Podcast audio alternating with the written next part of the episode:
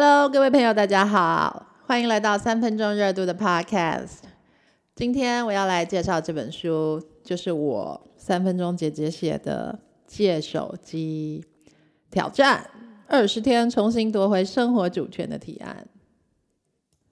哎，我怎么会叫人家借手机呢？啊，手机又不是抽烟、赌博，也不是喝酒啊，而且他能做的事情，电脑也都能做啊，就像是打电动啊、看 YouTube。购物啊，上脸书看新闻，那你怎么不叫人家借电脑呢？而且看手机也不用花钱呐，里面东西几乎都是免费的耶。那我看再多也不可能倾家荡产，你干嘛叫我借手机呢？哎，对呀，那我们大人看手机对身体也不会有什么伤害嘛，那最多就是眼睛近视啊，或者黄斑部病变。它也不像抽烟喝酒会致癌哦，而且看手机也不用花钱，那看再多真的会怎样吗？对呀，他真的就是会哦。哎，你知道你一天大概花多少时间在看手机吗？你可能会觉得说，哎，大不了半个小时吧，一个小时吗？还是两个小时？哎，都不是哦，因为这个平均值在台湾跟在美国，每天每个人平均都会花三点五到四个小时在看手机哦。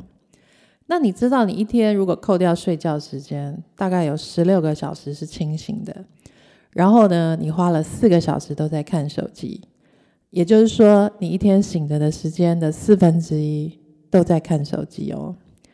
诶，那现在不是大家都说自己没时间吗？那我都没时间运动啊，没时间去看我的爸爸妈妈，诶，我没时间关心朋友，我没时间看书啊。那我们的时间就已经这么不够用了，那结果一天你还要花四个小时在看手机啊？诶，那你看手机都在干嘛呢？工作，好，诶，老板传赖啊，收 email 啊，或是你要用 Samsung Galaxy Note 做笔记，是不是？好，或者是呢，你要看新闻啊，掌握时事啊，然后吸收新知吗？骗人啦！其实我们都是在刷脸书、看 IG、打电动，不然就是看 YouTube 啊。哎，那你知道大家在看手机是因为手机它真的很好看吗？哎，不是哦，因为这一切呢都是有人设计好的。哎，那是谁设计好的呢？其实啦，就是手机公司啦。那他们就是很不希望你不要看手机。反过来说，他们就是希望你的眼睛呢最好可以永远都粘在那一片荧幕上面哦。那这些人我们要清楚把它定义出来，他到底是谁？是生产手机的 Samsung 或是 Apple 吗？严格说呢，其实是那些做 App 的人，还有社交媒体集团。那他的首脑呢，应该就是现在目前是脸书啊、IG 啊，还有靠着这 App 赚钱的产业链啊。比方说，就是 Apple 的这个 App Store 啊，还有 Google Play 啊。那你说很奇怪啊，上脸书又不用花钱，你看这脸书公司多佛心啊！他开发一个这么好用的平台，他又不跟我收钱。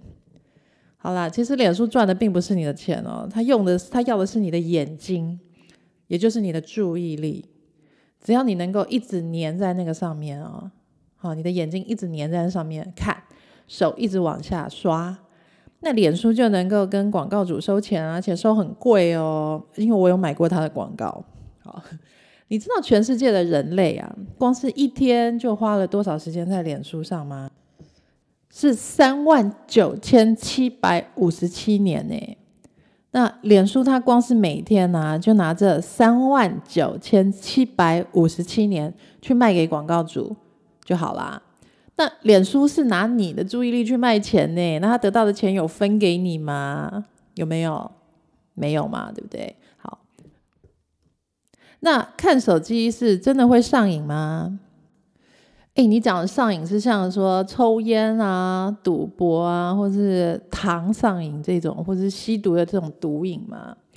哎，其实上瘾的原理哦，就是因为我们大脑中有一些神经元，它构成了一个回圈。那只要这个回圈跑完之后，你就会觉得很快乐，然后你就会想要一直去做。那像是烟啊、糖啊，或是毒品啊。这些都是物质上瘾的例子，那但是行为也真的会让人上瘾哦。比方说像打电动啊、赌博啊，还有性爱上瘾，这都是科学家现在已经归类成为行为上瘾的例子了。那它的效果跟物质上瘾，像是烟瘾、赌博这些，都是一样的哦。诶，那么那那那手机跟电脑到底又有什么不一样呢？他们不是都在做一样的事情吗？电脑我们早就已经有了，而且也已经打了二三十年了，也没有人打出什么问题来呀，对不对？好啦，那这其中最大的差别呢，就是因为呢，手机它是分分秒秒都在你的口袋里跟着你，你绝对不敢不带手机出门，对不对？好，那事情的原理真的就是这么的简单。所以你才会一直忽略这个问题。假设今天你可以看手机，啊，它在你的口袋里，那你就是会看。然后你看了之后呢，你就会习惯要看。一看之后，你就很难停下来。好，这个道理就像，如果我家里的柜子有零食，那我就是会吃，然后我就变成习惯要吃。只要一吃，我就很难停下来。好，最后呢，为什么我要来写这本书啊？因为呢，我曾经有连续整整两年的时间，我也是手机上瘾了。那我到底在干什么呢？好，第一个小孩如果去上学的时候呢，白天我就有跟群主啊传一些 line 啊，然后呢，小孩放学回家，他们就很吵嘛，那我就坐在沙发上打我的 Candy Crush 啊，然后等到他们去睡觉之后呢，我就上 YouTube 看影片，那不然就是一直看新闻。那你你知道吗？其实我没有脸书，也没有 IG 耶。我也可以看这么看手机看这么久，那我老公跟我其实也差不多啦。我们两个人每天晚上就各拿一只手机，然后直到我们睡前，我们都说不到十句话。那我想这些都是手机上瘾的自然现象吧。因为跟我们一样的人其实很多。然后后来呢，我就是越来越清楚的觉得说，哎，我觉得我怎么自己就是每天都很不快乐啊？哦，这很明显的就是说，像我想要做的事情呢，就好像一件都没有做成哎。然后呢，我也觉得我好像找不到目标。那我的小孩呢，也都很不听话哦。然后我跟我老公也就呃呃，就是也没有什么话说这样子。那我觉得我的生活很没有意义哦，而且很孤单，而且好累啊。我想做什么都没有时间啊。那我就已经这么累了，我到底还能改变什么？我还能做什么呢？那我也一直相信，都是因为有小孩，所以我才会觉得很累。哎，然后结果有一天，我突然间看到人均划手机时间是四个小时。嗯，那我就想说，好吧，那我每天就少划一小时看看好了，就先拿来做我想做的事情。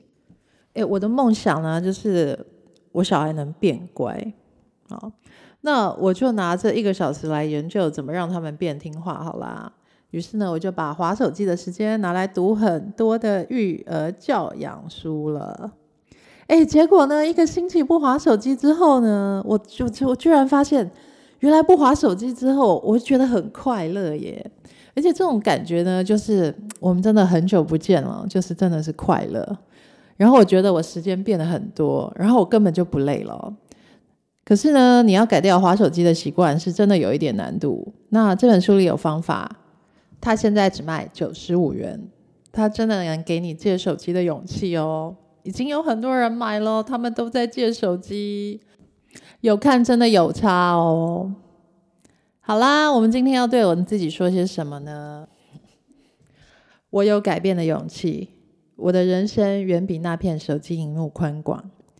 我的快乐来自于关心别人，努力工作。我在生活中追求我真正的目标。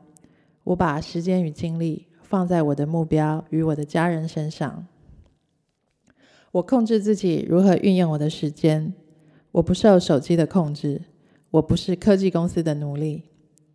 傍晚，我放下手机，陪我的孩子玩，问我的家人今天过得如何。没有任何东西能介入我与家人连结的时光。深夜，我放下手机，早点睡觉，睡一个好觉，使我身体健康，使我期待明天的到来。这世界上没有任何东西能夺走我对生活的自主权。我选择摆脱我对手机的依赖。我选择把时间留给家人，或是用在我的休息与成长上。